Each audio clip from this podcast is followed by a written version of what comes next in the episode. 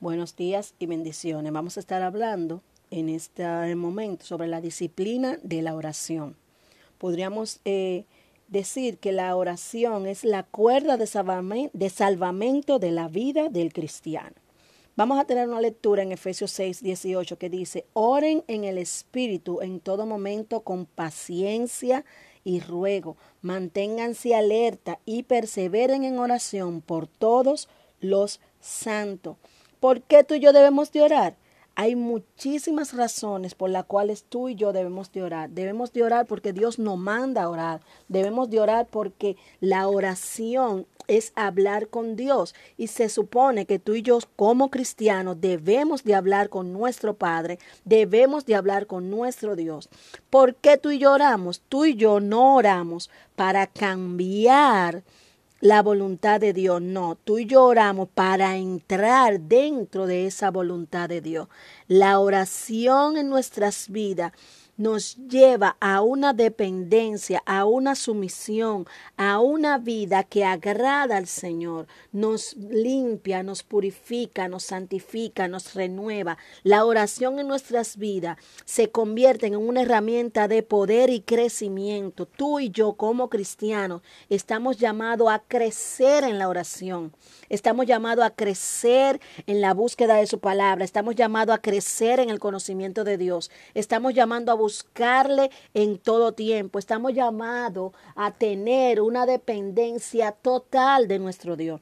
No en una área de nuestra vida, sino en todas nuestras vidas. Que su palabra que, que, la oración sea una herramienta que nos ayude a nosotros a entender su poder, a entender su soberanía, a entender su gratitud, a entender su grandeza, a entender su amor, a entender todos y cada uno de sus atributos que Dios a través de la oración nos haga a nosotros entender que nosotros dependemos de Él. Tú y yo no dependemos de esfuerzo humano, tú y yo no dependemos de lo que tú y yo podamos hacer, tú, no, tú y yo no dependemos de nuestra sabiduría, tú y yo no dependemos de nuestra eh, conocimiento, tú y yo no dependemos de nuestro intelecto, tú y yo dependemos de Dios. Y Dios nos va a hacer entender a nosotros por medio de la oración cuál es el camino que Él quiere que tú y yo caminemos, cuál es eh, el, el, momento preciso de tú y yo hacer X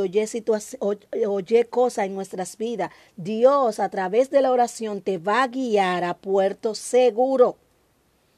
La oración es una bendición. A través de la oración tú y yo podemos ver cuál es la voluntad de Dios para nuestras vidas. A través de la oración tú y yo podemos llegar a una necesidad plena de escudriñar la palabra. No sé si pasa con ustedes, pero en mi vida siempre pasa que si estudio la palabra, tengo que orar. Que si estoy orando, tengo necesidad de, de, de estudiar la palabra porque Dios me inquieta eso. No pasaría con todo el mundo, pero pasa en mi vida. La oración es un medio de gracia que el Señor nos ha dejado para bendecir nuestras vidas. Esa cuerda de salvamento que nos lleva a nosotros a un puerto claro y seguro. Es esa cuerda que nos afirma, esa, esa fuente inagotable donde tú y yo podemos ir cuando estamos cansados, cuando estamos agotados, cuando no tenemos fuerza. Aún cuando tú y yo no queremos orar nos tiramos de rodillas y le, decimos, Señor, estamos aquí, yo no sé qué decirte, yo no sé qué hacer, yo no, no tengo fuerza para orar, pero estoy aquí. Y yo te aseguro que tal vez ese es el día en que más tú ores, que tal vez es el día en que más tú clame a tu Dios. Dios demanda de nosotros que le busquemos en oración. Dios demanda que tú y yo eh, dirijamos nuestras vidas hacia su voluntad. Dios demanda que nuestra vida sea guiada totalmente en dependencia de Dios en oración. Cuando tú y yo oramos, cuando tú y yo buscamos del Señor, lo hacemos y eso nos ayuda a crecer. Hay efectos que traen la oración en nuestras vidas, trae avivamiento, cuando tú y nuestra vida espiritual es avivada, es purificada. Nuestra vida de oración es evidente a los demás. los demás pueden sentir que hay algo en ti que te está haciendo diferente. Hay un hombre y una mujer de Dios que está buscando del Señor.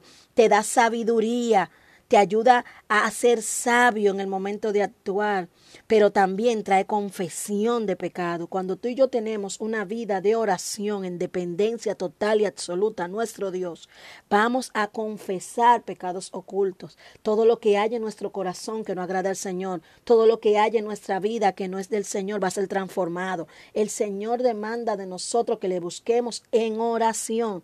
Un día no, todo el tiempo. Nuestra vida debe ser una vida constante de oración. Debemos de orar en todo momento. Debemos de clamar en todo momento.